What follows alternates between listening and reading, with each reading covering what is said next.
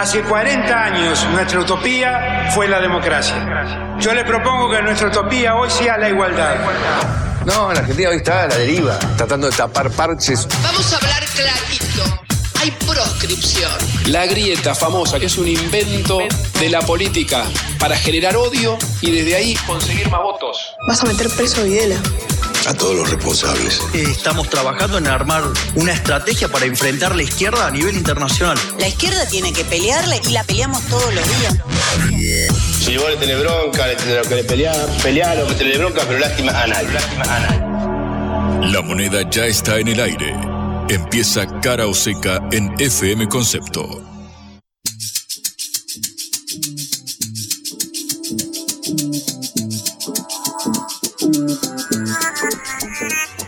Hola, ¿qué tal? En esta tarde eh, de retorno a casa los saluda Patricia Lee por FM Concepto en Cara o Seca, esta producción de la Agencia Internacional de Noticias Sputnik. Hola Juan, está conmigo Juan Legman, lo saludo en primer lugar. ¿Cómo está Juan? Muy buenas tardes, Patri. Muy bien, con alegría de haber llegado al viernes con lo que cuesta la semana Pero, últimamente. ¿Qué viernes?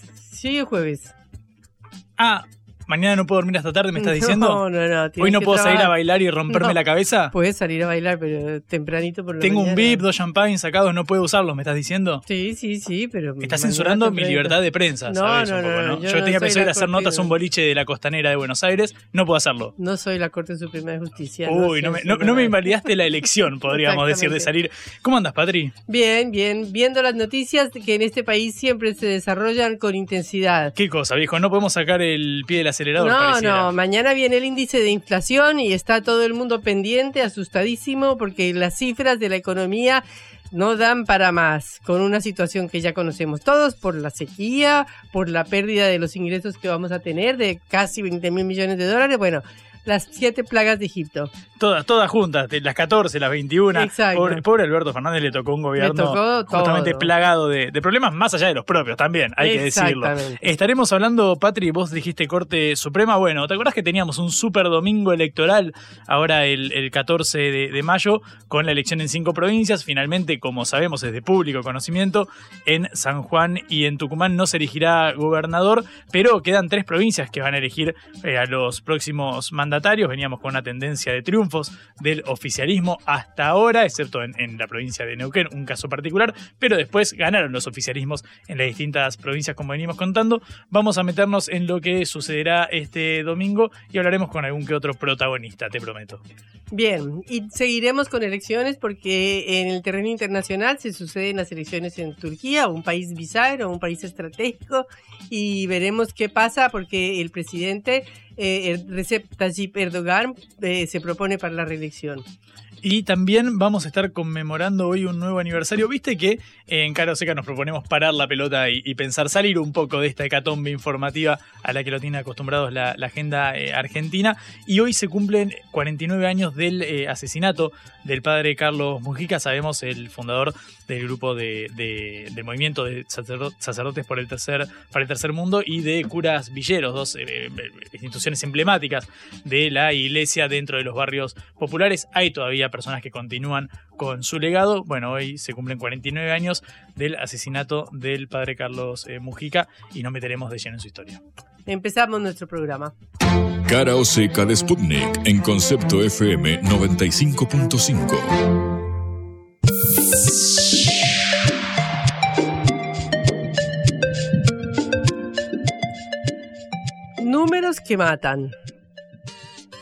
20 mil millones de dólares es lo que Argentina no recibirá este año como consecuencia de la sequía.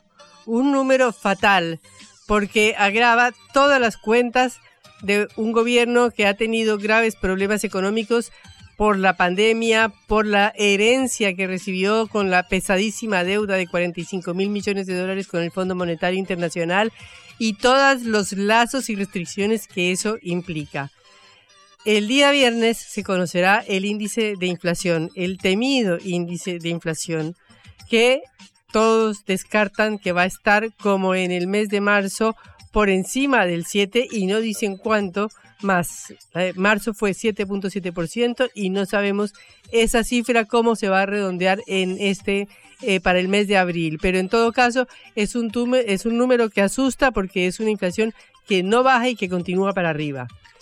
126.4% será el aumento según el relevamiento de expectativas de mercado del Banco Central, que toma la media de distintas consultoras, lo que piensa que va a aumentar la inflación en el año. Otros dicen 130, otros dicen 125, otros dicen 140, pero también es otro número que asusta. Devaluación.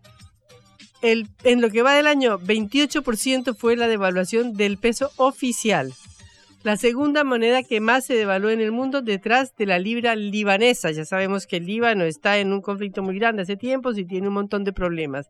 Bueno, Argentina tiene el mérito de ser la moneda que oficialmente más se devaluó después del Líbano. Y 33% bajó el peso no oficial, es decir, el blue, como queramos llamarlo, la mayor caída registrada en los mercados emergentes. Recordemos que eh, había saltado de 400 a casi 500 y hoy está más o menos en 470 pesos. Eh, según el último relevamiento de expectativas del mercado del Banco Central, se calcula que a fin de año el dólar costará 398 pesos. Es la media de lo que calculan eh, las encuestadoras o las consultoras privadas. Es decir, una devaluación del 125% en lo que va del año, porque empezó el dólar en 177,13. Y también, según este relevamiento, que es una media de todas las consultoras privadas, a fin de 2024 el dólar estaría en 862,50. Es decir, una devaluación de 387% en dos años. Cifras que asustan y que dan medida de la crisis de la Argentina. Pero lo que más preocupa al gobierno en este momento, como ya sabemos, es la caída de las reservas del Banco Central, que han caído 10.468 millones en lo que va de 2023. Una cifra preocupante porque el gobierno no va a recibir los dólares de la cosecha eh, por la caída del producto de la sequía, como ya dijimos y como hemos venido hablando a lo largo de distintos programas, y porque los planes de conseguir un dinero adicional, unos dólares adicionales gracias a haber concedido un dólar soja de 300 pesos para los productores, tampoco han rendido lo que el gobierno esperaba que iban a rendir, que era, hasta ahora solo han aportado 1.900 millones de dólares, muy lejos de lo que esperaba, que eran 5.000 millones. De manera que todo esto, digamos, todos estos males que acumula la economía argentina, eh, se reflejan en las reservas del Banco Central, que según los distintos especialistas y consultores, serían negativas, sacando las reservas que son los encajes de los depósitos en dólares de los bancos, sacando el swap con China y el oro. Es decir, las reservas disponibles serían negativas y ya estarían entrando, es decir, no solo serían negativas, sino que ya, según algunos, según algunos, se estarían gastando reservas internacionales eh, de más que según algunos, eh, y lo, digo siempre destacando esto, implicarían que podrían estar ya gastándose plata de la que está dispuesta en los bancos. Esto no ha sido eh, confirmado por nadie eh, y seguramente está en el límite de lo que el gobierno o el Banco Central pueden hacer. Pero la situación definitivamente es grave porque los pasivos de la Argentina no alcanzan a ser cubiertos con las reservas del Banco Central. El gobierno, como ya sabemos, ha tratado de fortalecer las reservas, primero, en, una negociación con el Fondo Monetario Internacional. En segundo lugar, buscando o realizando este swap con China, es decir, utilizando este swap, este acuerdo con China para pagar las importaciones de China con yuanes en vez de utilizar dólares. Y también está trabajando con Brasil, como sabemos, para impulsar el comercio bilateral con líneas de crédito en reales, lo que le permitiría pasar por alto el dólar. De manera que tenemos estas cifras que son tan pesadas y tan duras y tan negativas para la economía argentina que vemos eh, un panorama difícil de afrontar de aquí a que lleguen las elecciones de eh, las PASO, las primarias abiertas eh, simultáneas obligatorias de agosto y después las elecciones presidenciales de octubre y la posible segunda vuelta de noviembre. El único dato positivo que se conoció eh, fue el que dio el Instituto Nacional de Estadística y Censos, INDEC, sobre los salarios, eh, según el cual eh, los salarios aumentaron en marzo 10.1% ganándole a la inflación. Los del sector privado y público crecieron por encima de los precios 7.9 y 16.3 respectivamente, pero los informales, como siempre, eh, cayeron con un avance de solo 6.1%, es decir, quedándose por abajo de la inflación. Bueno, pero de esta manera, si esto es cierto, quiere decir que anualmente los trabajadores privados empatarían la inflación, los estatales la superarían un poquito y los informales quedarían muy por detrás. De manera que dentro de las malas noticias que hay, por lo menos aparentemente, según el INDEC, los salarios del sector público y del sector privado han logrado mantener su poder de compra este año. Pero no es para alegrarse porque, eh, según un informe del Instituto Argentino de Análisis Fiscal y ARAF, la pérdida de poder de compra desde 2017 hasta 2023 fue de 18% para los privados y de 22% para los públicos. O sea, venimos arrastrando una caída del salario real en todos estos años, en estos seis años, que no logra ser compensada por esta batalla que están dando todos los días los salarios contra la inflación. Esto plantea, por supuesto, un enorme desafío al gobierno, que como les dije o como decíamos en la introducción, ha sido azotado por todas las plagas de Egipto, porque no solamente fue la pandemia con su tremenda tremendo peso que significó la parálisis de economía, con el tremendo peso que significó la ayuda y la asistencia que dio el Estado a, millones de personas, sino que además eh, la sequía eh, terrible que este año está agotando las reservas del Banco Central, como ya lo dijimos, y eh, la necesidad de acordar con el FMI por esa pesada deuda que dejó el gobierno anterior de Mauricio Macri. Esta semana, por ejemplo, hoy se conoció que para eh, las organizaciones sociales oficialistas y de izquierda se han unificado para hacer una gran movilización en contra del ajuste y del hambre para el próximo 18 de mayo. Esto lo van a hacer eh, sectores de la, que respaldan al frente de todos y sectores que son de la izquierda tradicional. Pero es muy importante el hecho de que se reúnan en una gran movilización precisamente todos los sectores que son los más golpeados por la crisis, que son los sectores de la economía informal. De manera que tenemos un cóctel, como lo venimos repitiendo, explosivo a la espera del dato de mañana. Tenemos precios arriba, más devaluación, más caída de reservas, más este descontento. Hay que ver si la política logra entender este problema y no agrava más las cosas y busca un camino hacia las elecciones. Pero de cualquier manera, después de, las elecciones también vendrá el after. No sabemos qué va a pasar en después, si llegamos a agosto, si llegamos a septiembre, si llegamos a octubre, si llegamos a noviembre y qué va a pasar en diciembre. Amanecerá y veremos. Blanco o negro, ¿sí o no? ¿A favor o en contra? Sputnik para la pelota para reflexionar.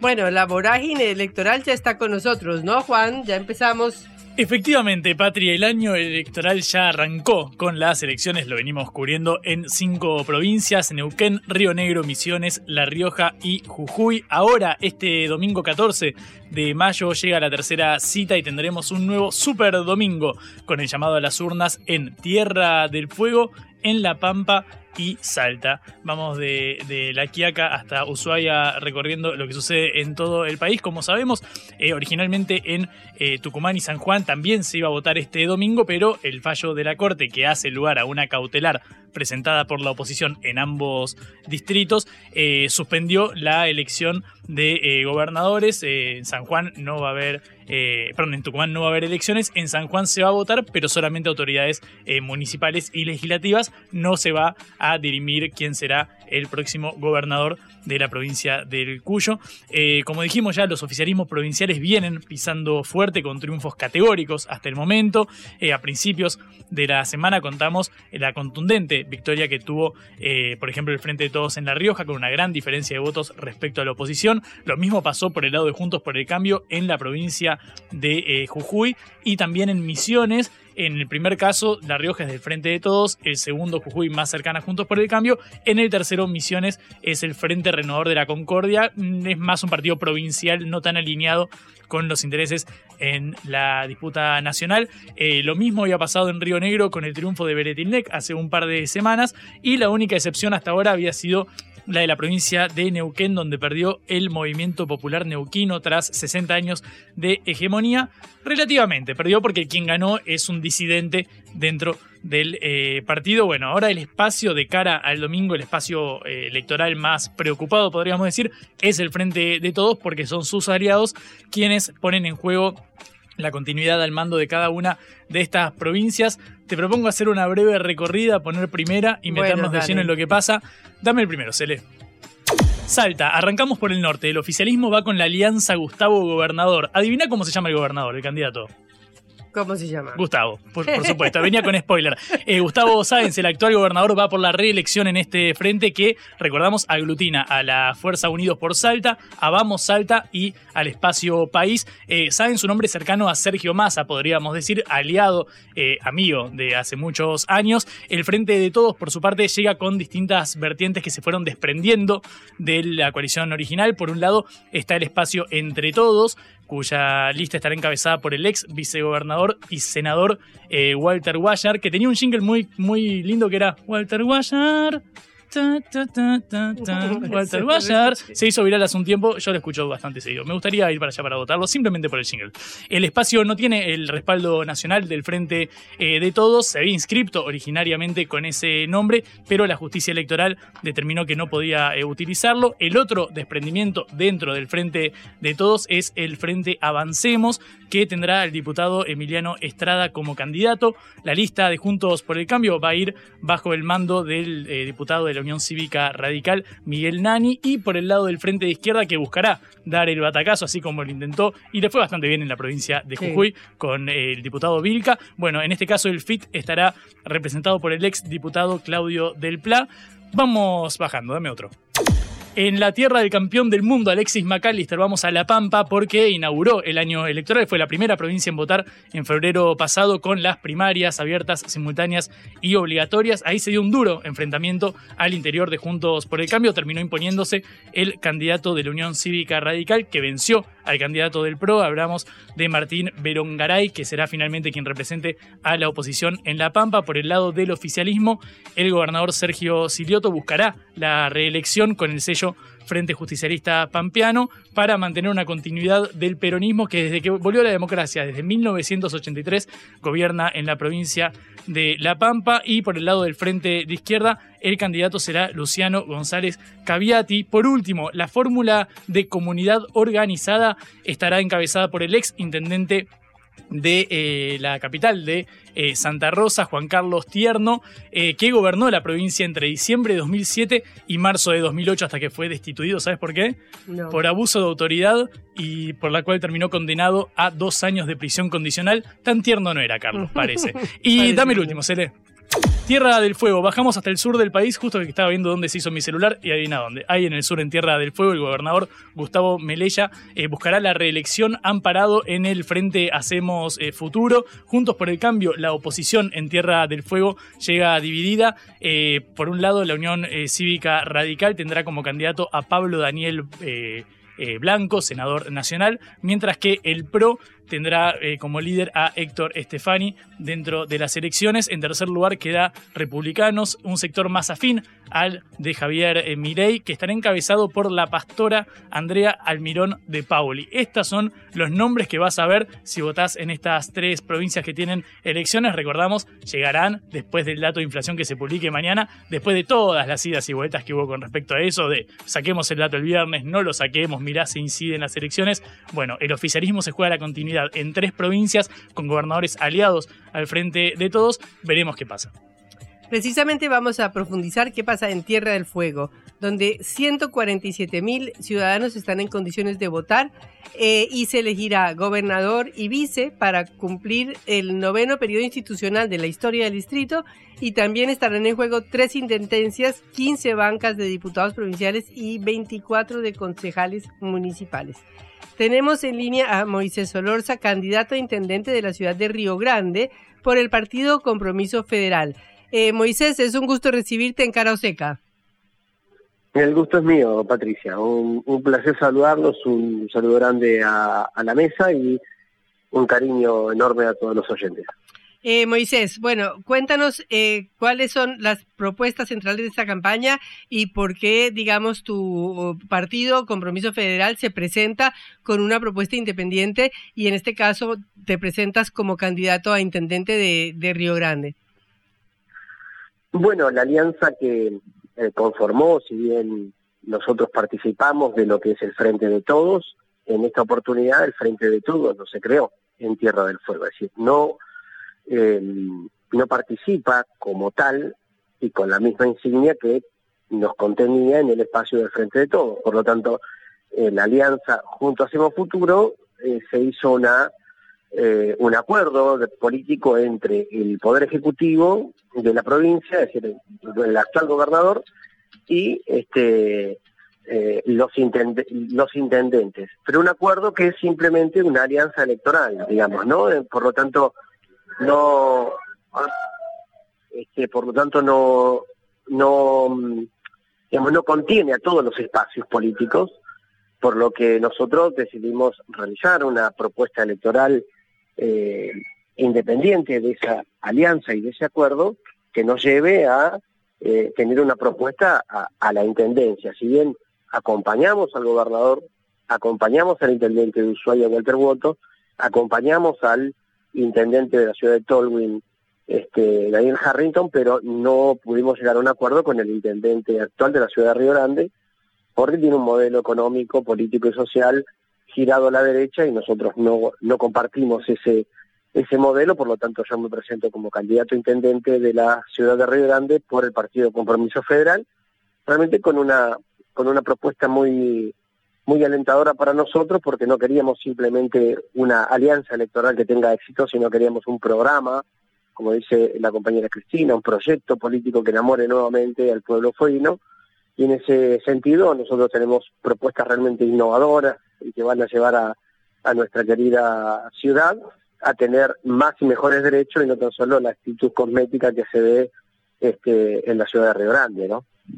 Eh, bueno, eh, Moisés, Tierra del Fuego es una es, estratégica, ¿no?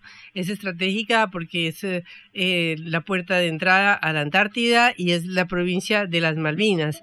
De manera que para todo el país es muy importante cuáles sean las políticas que precisamente se encaran desde la gobernación, desde las intendencias, desde las ciudades eh, de, esta eh, tierra patagónica, de esta tierra del fin del mundo.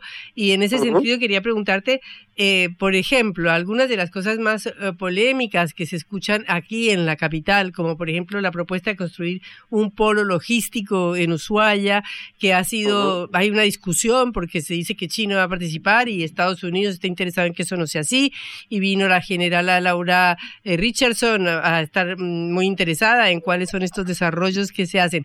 ¿Qué nos puedes decir sobre este aspecto, no? De, de, la política en Tierra del Fuego y de estos desarrollos que serían estratégicos para el país. Sin lugar a dudas, creo que Tierra del Fuego, eh, la isla grande de Tierra del Fuego, con su conexión bioceánica, con los recursos naturales, petroleros, gasíferos que poseemos, es un atractivo eh, eh, para las apetencias de las grandes potencias. nosotros ya tenemos un enclave colonial con potencia nuclear, eh, instalado en Malvinas, en nuestras Islas Malvinas, usurpada por este, la OTAN, y hay que decirlo sin, este, sin ningún eh, eufemismo. Por lo tanto, nosotros queremos consolidar un modelo que eh, vaya en función de también resguardar los intereses nacionales, estratégicos y geopolíticos de nuestras ciudades. Y eso no puede estar librado al azar como ya estuvo librado al neoliberalismo que pretendía no tan solo con los pactos existentes eh, el Pacto de Madrid 1 y 2, sino que el acuerdo Faraudero y Duncan lesionaba claramente la memoria de nuestros veteranos de Malvinas que dejaron su vida allí, sino que además consolidaba una, posición que fortalecía la posición eh, eh, geoestratégica de el Reino Unido de la Gran Bretaña y Irlanda del Norte, sino que además recibiendo con honores al, al Comando Sur de los Estados Unidos. Me parece que eso debe ser parte de la agenda, que no podemos permitir que potencias extranjeras no tan solo frenen el desarrollo con cuestiones estratégicas con países como China o Rusia, sino que además nos endeudaron de manera calamitosa, lo cual no nos permite tampoco tener mayores opciones, salvo que sean los propios Estados Unidos que dirijan los destinos eh, también de, esta parte insular del país. Por lo tanto, por eso también en este modelo, este programa político, eh, planteamos a la sociedad de Río Grande el fortalecimiento irrestricto de nuestra eh, soberanía nacional y, necesitamos no tan solo hacer alianzas estratégicas con quienes nuestros socios han sido durante todo el tiempo eh, en, la historia de la Argentina, no podemos desconocer ese, esa humana ¿no? este, relación que tenemos también con otras potencias y no, por, no porque caerle en complacencia al Comando Sur hay que descartar todo tipo de ayuda y de cuestiones estratégicas con potencias como Rusia o China. No vemos que ese sea, al menos nosotros, no creemos que ese sea el camino de seguir condicionado a las potencias como la OTAN, que tienen claramente sus intereses creados en el Atlántico Sur, puerta de ingreso a la Antártida y frenando cualquier tipo de desarrollo que provenga de lugares que no son, o de países que no son afines a sus intereses. Por lo tanto, creo que hay que profundizar en, el punto de vista político, la presencia no tan solo de eh, el fortalecimiento de eh, la democracia en la Argentina, sino que además desendeudarnos con el Fondo Monetario Internacional que después dicta las políticas para el cono sur del país y eso no puede seguir esa lógica. Moisés, ¿cómo estás? Buenas tardes. Juan Lemán te saluda.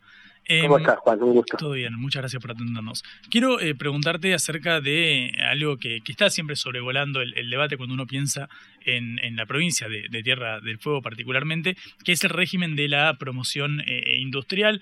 Creo, te diría que casi cualquier persona que en el país que tiene un aire acondicionado dice ensamblado en eh, Tierra del Fuego. Quiero preguntarte por la continuidad de este régimen, cómo lo lees en términos de política de Estado y su evolución en los últimos años. Bueno, creo que el subrégimen impositivo de la ley 19640 que mantiene un pueblo tecnológico de primer nivel a nivel global, digamos, que está instalado en la provincia de Tierra del Fuego, eh, con la fabricación de elementos celulares y electrónica, es una muestra de que si no existiera un incentivo de estas características, de esta naturaleza, eh, el arraigo permanente y el fortalecimiento de familias que permanezcan en, estas, eh, en estos lugares donde eh, el clima es muy hostil y donde las condiciones económicas son difíciles, este, creo que se, eh, llevaría a un despoblamiento y un debilitamiento desde el punto de vista poblacional eh, de la isla grande. Y creo que la 19640, como decimos aquí, es una de las estrategias que permanentemente boicotea la embajada norteamericana para debilitarla y debilitarnos frente a, a las potencias instaladas en el Atlántico Sur como la OTAN. No es casualidad que Richardson ande este, pululando, como decimos, eh, desde Punta Arenas, pasando por Río Gallegos, viniendo a Tierra del Fuego, eh, viendo cuáles son los intereses, con realmente actitudes peyorativas, tratándonos a los sudamericanos como verdaderos patios traseros. Y eso es la lógica, me parece que eh, debemos contrarrestar con más política, con más incentivos, con más trabajo, con más este, oportunidades de crecimiento y desarrollo en el punto más austral de, Sudamérica, fortaleciendo eh, la, defensa restricta de los recursos naturales, del gas, del petróleo, de la pesca, que hoy están siendo saqueados por los ingleses que dan eh, eh, a diestra y siniestra permisos de pesca este, a los españoles, a los ingleses y a, los, y, y a quienes, digamos, son complacientes con sus políticas. Por lo tanto, el gobierno legítimo de las Islas Malvinas tiene que tener en la isla grande de Tierra del Fuego su principal eje, este, digamos, de, población, ¿no? Su, principal eh, aliado, en todo caso, de eh, para, para poder tener esa permanencia eh, que necesitamos en nuestra isla grande y que la ley 19640, como era tu pregunta, siga fortaleciéndose, siga teniendo eh, esa posición que tiene y que nos trajo hasta aquí hoy, donde tenemos más de 12.000 empleados de la industria electrónica de manera directa y otros miles de manera indirecta, y esos quedarían sin trabajo si los incentivos desaparecieran, eh, quedando a merced de, otras potencias también que se vienen a disputar esta zona del, mundo. ¿Sabes que te, pregunto porque pareciera eh, haber un disenso en, en, este punto si uno se fija en las declaraciones de distintos dirigentes de la oposición de Juntos eh, por el Cambio. Por ejemplo, eh, el expresidente Macri realizó un posteo en, sus redes donde criticaba la decisión del gobierno eh, nacional de volver a arancelar ciertos bienes importados para favorecer el desarrollo de los bienes producidos en el país. El mismo Carlos Melconian, por ejemplo, el ex presidente del Banco, del banco Nación, decía que estaba preparando un plan, de, un plan de shock tendiente a cambiar las reglas de juego en, el, en este subrégimen que tiene, que tiene la, la provincia. ¿Qué se le responde ante estas posturas? Bueno, yo creo que, digamos, eh, hay, un, hay una cierta clase política que, que mira Tierra del Fuego como un costo y no como una eh, posición geopolítica estratégica global. Eh, ve a Tierra del Fuego como verdaderos enemigos de, de los planes fiscales de ajuste que el neoliberalismo, el neocolonialismo quiere imponer a lo largo y ancho del mundo. Eh, me parece que el neoliberalismo tiene a sus lacayos que siempre están atentos a ver cómo debilitan a Tierra del Fuego en función de los intereses de la embajada norteamericana, de donde se pasean claramente eh, buscando lineamientos eh, políticos para cuando acceden al poder condicionarnos de la forma que lo hizo Mauricio Macri. No nos cabe ninguna duda de que para eh, gran parte de eh, ese pensamiento neoliberal, neocolonial que se instaló, los recursos naturales son una parte eh, importantísima para las políticas que este, a lo largo del mundo han provocado guerras. Y por lo tanto si lo pueden sacar sin tirar un, sin llegar a un bombardeo mejor para ellos. Por lo tanto encuentran a cipayos como Mauricio Macri los endeudan de manera escandalosa eh, con organismos internacionales, condicionando las políticas públicas después para poder atacar y debilitar cuanto lugar este, geoestratégico eh, se encuentre. Y en esa posición nos encontramos los fueguinos, las la industria fueguina, la matriz productiva nacional, porque es apetencia de las grandes eh, corporaciones norteamericanas precisamente, y ellos van a defender sus intereses. Me parece que nosotros somos los responsables de que eso no ocurra terminar, a nivel nacional, ¿a quién apoyan dentro del Frente de Todos? ¿Quién piensas que debe ser el candidato dentro del Frente de Todos? Yo creo que eh, este, a mí me parece que eh, Cristina Fernández de Kirchner es eh, la mayor representante del pueblo peronista. Nosotros nuestra pertenencia y nuestra posición política, nuestro sentido y nuestra identidad dentro del peronismo y que ha cometido errores justamente este, como, como ir a pagarle al Fondo Monetario Internacional sin revisar la deuda, sin denunciarla frente a organismos internacionales y sin este, hacer una auditoría. Y creo que eso fue un grave error del cual nos deben sacar aquellos que nos pusieron en este, en este lugar.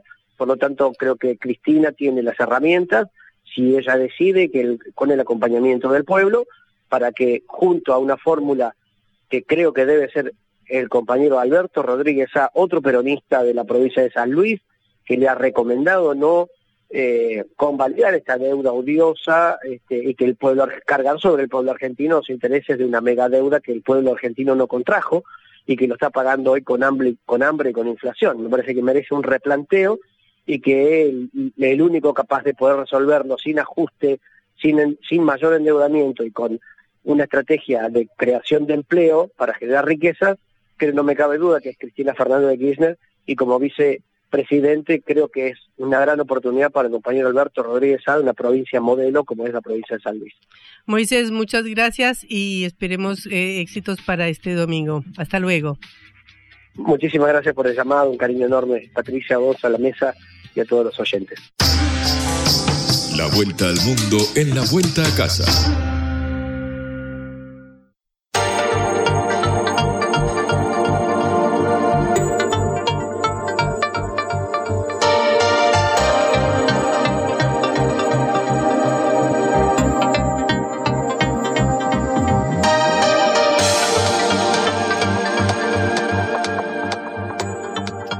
Bueno, no solamente en Argentina se celebran elecciones, en otros lugares del mundo muy importantes también. Este domingo habrá elecciones en Turquía, un país que es una eh, bisagra entre el Medio Oriente, entre Asia eh, y Europa, un país trascendental y estratégico. Tres políticos competirán por la presidencia turca. El actual presidente Recep Tayyip Erdogan, único candidato de la Alianza Popular que aglutina al gobernante Partido Justicialista y Desarrollo y al Partido de Acción Nacionalista. El principal rival de Erdogan es Kemal Kilicdaroglu, líder del Partido Republicano del Pueblo CHP. Y el tercer candidato presidencial es Sinan Ogan del bloque Ata Itifaki. En caso de que ninguno obtenga el 50% del voto necesario para ganar la carrera electoral, tendrá una segunda vuelta el próximo 28 de mayo. Por primera vez, la oposición se presenta unida bajo una única candidatura, la de Kemal Kilicdaroglu. Pero Erdogan es un candidato muy firme porque ha ganado todas las elecciones y referéndums desde que está en el poder en el año 2002.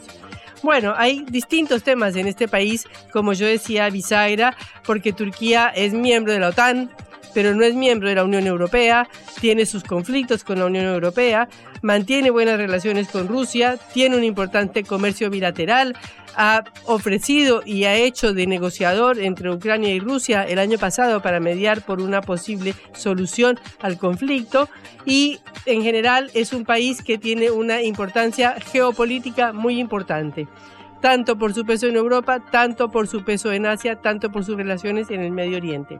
Estamos en línea con María Constanza Costa, politóloga y periodista de Internacionales. María Constanza, es un gusto recibirla en Cara Seca. Le habla Patricia Lee. Hola Patricia, buenas tardes. Eh, María Constanza, eh, quería saber cuál es, cómo ve el desarrollo de las elecciones de este próximo domingo y qué escenarios nos esperan.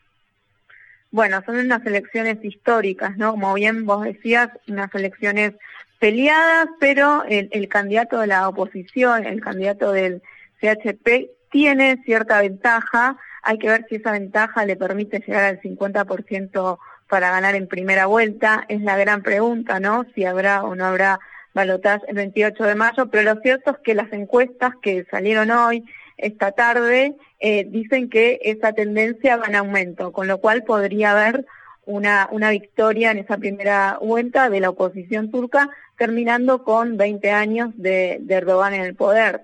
Eh, son muchos, ¿no? Las, las, eh, la agenda de problemas que espera a, a, la oposición si llega al gobierno. La primera, claramente, es la situación económica que atraviesa Turquía con una alta inflación, con una caída en la, en la inversión externa. Como bien vos decías, Turquía tiene una posición geoestratégica, te diría que privilegiada, tiene relaciones tanto con Europa eh, y la OTAN como con, este, como con Rusia, por ejemplo. Erdogan se ha comportado de alguna manera como un equilibrista ¿no? entre, entre los dos este, bloques en conflicto, pero lo cierto es que la política interna de Turquía es lo que le está marcando el pulso a esta elección. Eh, podríamos decir que el frente se aglutina en función del rechazo a la figura de Erdogan, ¿no? Como bien decíamos, es la primera vez que la oposición logra ir unida, queda afuera de esta mesa de los seis, como se conoce a la oposición, el HDP, que es el partido eh, izquierdista procurdo, pero que apoya a eh, Kemal Kılıçdaroğlu, que es el candidato de la oposición, aunque no sea parte de la mesa, ¿no? Ese apoyo del partido kurdo es clave para lograr la victoria, para lograr esta victoria en primera vuelta, pero también es importante decir que eh, se celebran elecciones parlamentarias, con lo cual es muy importante el porcentaje de bancas que puede llegar a sacar el AKP, el partido Erdogan, para un poco eh, condicionar la gobernabilidad ¿no? que pueden llegar a tener el bloque opositor si llega a ganar por un diseño del sistema electoral las alianzas o las grandes alianzas no suelen ser muy favorecidas dentro del sistema electoral del Parlamento, con lo cual puede ser que la AKP tenga cierta ventaja en, el hemiciclo. ¿no? Entonces, eh, me parece importante señalar esto porque también la agenda del día después puede llegar a ser bastante complicada. Lo cierto es que eh, una de las promesas de campaña ¿no? de, la mesa de los seis de la, de la alianza opositora es eh, poder reformar nuevamente el sistema político, este, el, sistema político turco, que pasó de ser este, parlamentarista a ser presidencialista, ¿no? a partir del referéndum de 2018.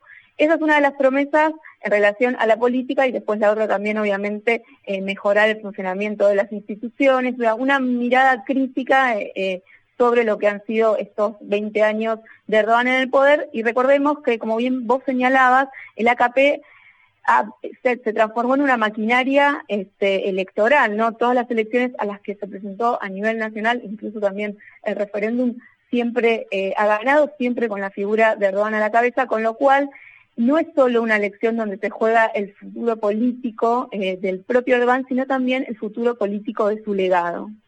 Y en ese sentido te quería preguntar, eh, es uno de los países que después de Argentina tiene una de las inflaciones más altas del mundo, ¿no? 50% más o menos, eh, una importante devaluación también, entiendo que, bueno, ronda las 21 liras más o menos contra el euro cuando antes, hace 7, 8 años era 2,90 y el terremoto ha debido ser una carga terrible, ¿no? El terremoto que sucedió en febrero, si no estoy mal, que provocó 50 mil muertos, debió ser un golpe muy grave para la economía, ¿no?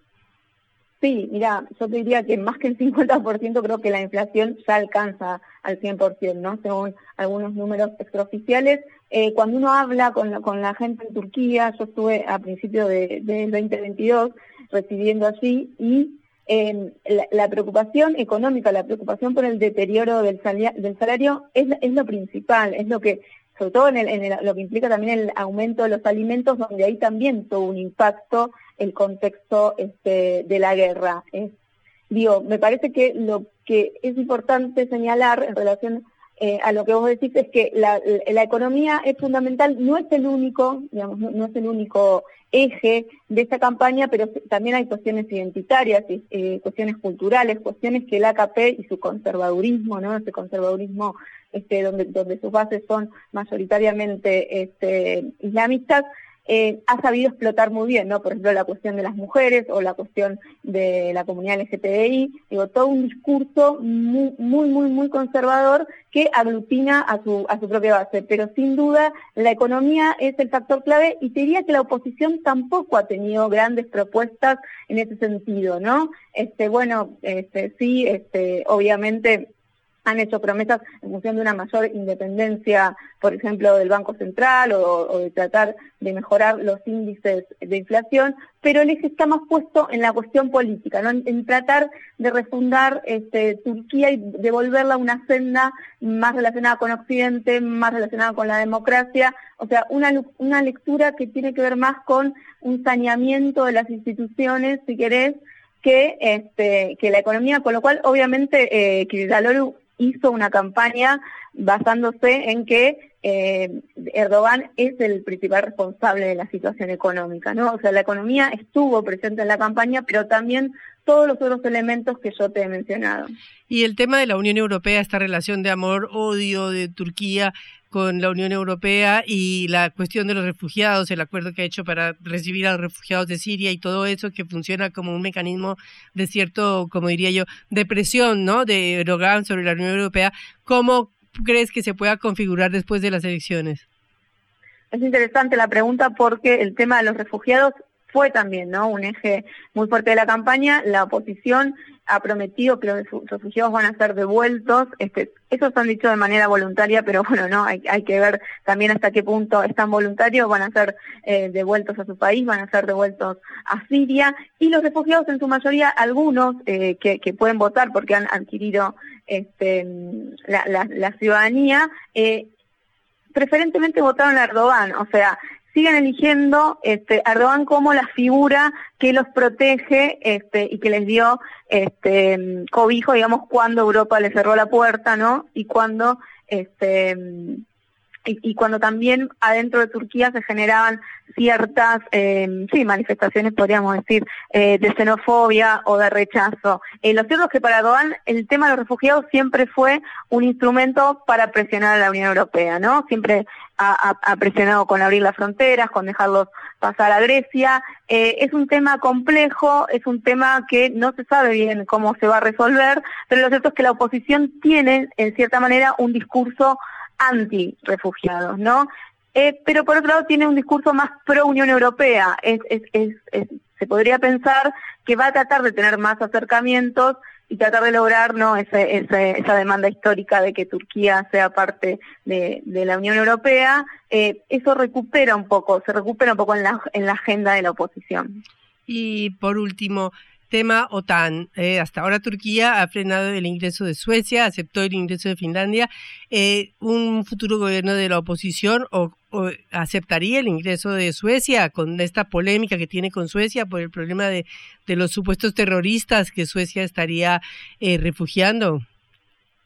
Me parece que sería un poco apresurado decir si aceptaría o no. Ha tenido este, declaraciones en, favor ¿no? de, de la OTAN, en favor de, esta incorporación este, de Suecia. A mí me parece que eso también puede de alguna manera eh, hacia adentro de Turquía generar cierto reservamiento o cierta tensión. No sé si sería algo para hacer los primeros 100 días de gobierno, por ejemplo, pero sí está claro que eh, el, el, CHP va a intentar tener una mejor relación con la OTAN, una mejor relación con Europa, una mejor relación con Estados Unidos y en ese sentido va a ser mucho más eh, permeable a esta demanda de lo que ha sido Erdogan, ¿no? Eh, María Constanza Costa, muchísimas gracias por esta participación en Cara o Seca. Mm, gracias a ustedes. María Constanza Costa, politóloga y periodista de internacionales, ha hablado con nosotros sobre las elecciones trascendentales en Turquía este domingo. En la vida hay que elegir. Cara o seca.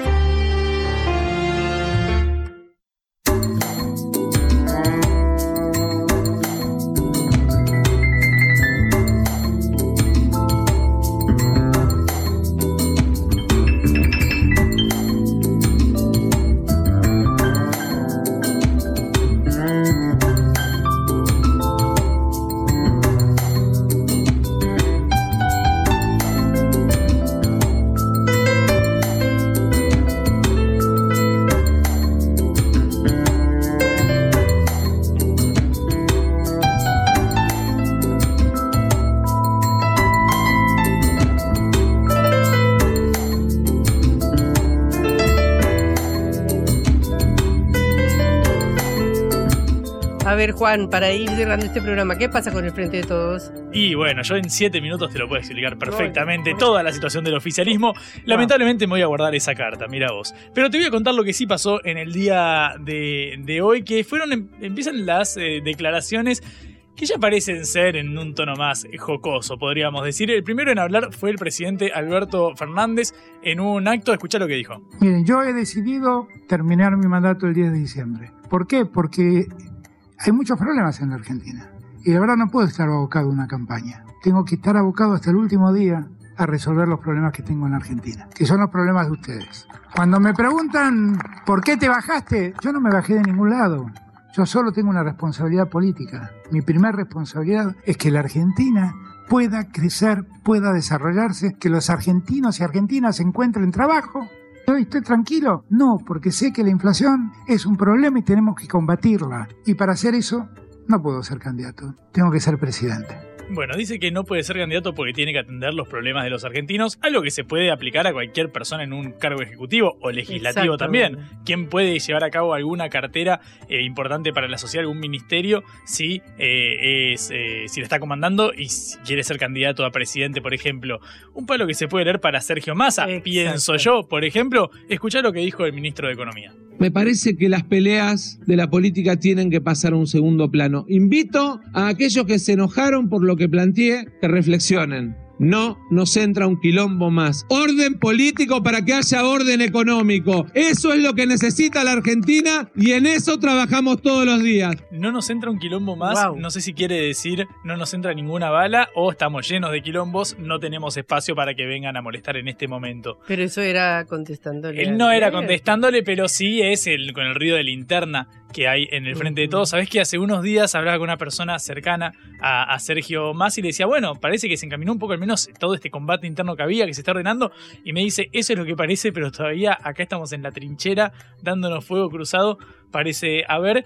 Y uno de los, de los nombres que sonaba fuerte para reelegir en su cargo de su provincia, que también te había resonado como un potencial candidato en última instancia, cercano al kirchnerismo y que podría aglutinar la oferta del Frente de Todos, es Axel Kicillof, el gobernador de la provincia de Buenos Aires. Todo da a entender que iría por eh, la, la reelección en la gobernación, pero estaba la posibilidad, vos te acordás, Padre, que hace unos días hablábamos sobre el desdoblamiento de las elecciones, es decir, separar los comicios locales de los nacionales. La provincia de Buenos Aires hasta ahora va a votar el mismo día que, eh, lo, que lo que los bonaerenses votarán, eh, elegirán al presidente que venga. Bueno, Axel Kicillof se refirió a la posibilidad de desdoblar las elecciones y esto dijo. Sí, hay posibilidades.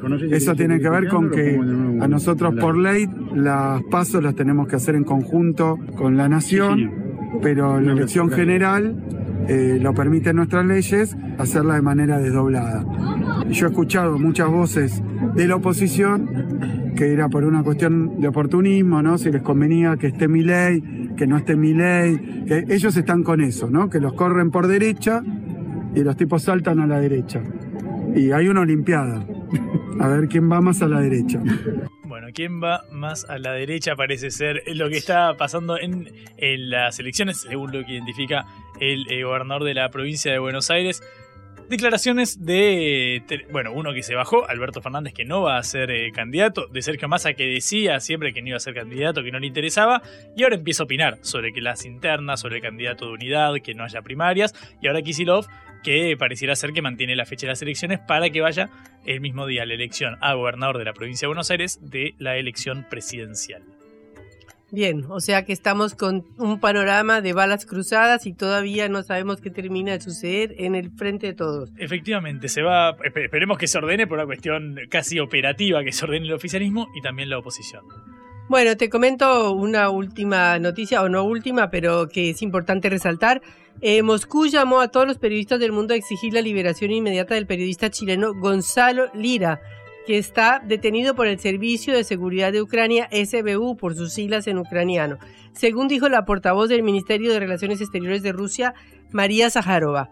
Se supo el 5 de mayo sobre la detención del periodista y director chileno Gonzalo Ángel Quintilio Lira López, quien se encuentra en la ciudad de Kharkov, pero se desconoce su destino. Y la Cancillería rusa pide a la comunidad periodística internacional que levante la voz en defensa de este periodista. Este periodista ya había estado detenido la primera vez el 15 de abril de 2022. Le habían confiscado las computadoras, lo habían privado de acceso a todas sus cuentas, pero fue liberado debido a la amplia publicidad sobre su desaparición en los medios. De manera que esta vez se repite el pedido y se espera que haya una liberación o que aparezca inmediatamente este periodista, colega chileno Gonzalo Ángel Quintilio Lira. Y después, para terminar y redondear con más noticias internacionales, tenemos que recordar que vamos a hacerlo ya la semana que viene con un poco más de tiempo, eh, que la Asamblea Nacional de Ecuador votó a favor de continuar el proceso de juicio político contra el presidente Guillermo Lazo, acusado por la oposición de malversación de fondos públicos, que podría enfrentar la destitución este mismo mes de mayo. La resolución fue aprobada por 88 de los 116 legisladores presentes, superando la mitad más uno requerida para sacarla adelante. De manera que estamos en un proceso que va a ser muy importante y que va a tener en vilo a América Latina durante este mes de mayo porque no sabemos qué puede pasar con la presidencia del Perú y si vamos a ver un cambio de gobierno en este país del Cono Sur. Bueno, yo pensaba que Argentina estaba bastante sacudida por en términos electorales. Parece que la estabilidad no, no, no sería un denominador común de la región. No, no, no. La región nuestra siempre nos da sorpresas y siempre nos da noticias para que podamos hablar de ellas, para bien o para mal, pero es así. Por suerte tenemos una hora de aire todos los días. Como siempre, le agradecemos a Celeste Vázquez, nuestra operadora, Augusto Macías en la conducción, comandados por la capitanisa, la lideresa de este equipo, Patricia Lee. Gracias. Bueno, nos vamos hasta mañana a la hora del regreso. Recuerden que pueden escucharnos por sputniknews.lat. Que tengan un buen día. Hasta luego. Vamos a hablar clarito. La guerra contra las drogas ha fracasado. Se ha producido un genocidio en mi continente.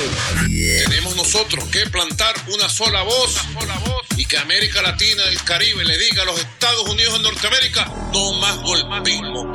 Y se aplica lo que decía Tolstoy, un gobierno que no procura la justicia no es más que una banda de malhechores. Qué cosa rara que diga gracias a la vida a pesar del dolor, porque mi hija dio la vida sabiendo que había que cambiar. La vi ahí que, que brillaba, que sobresaltaba en ese estadio hermoso y no lo pensé y, y la fui a besar. La vida está llena de tropezones y de fracasos, pero es hermosa. Cara o seca.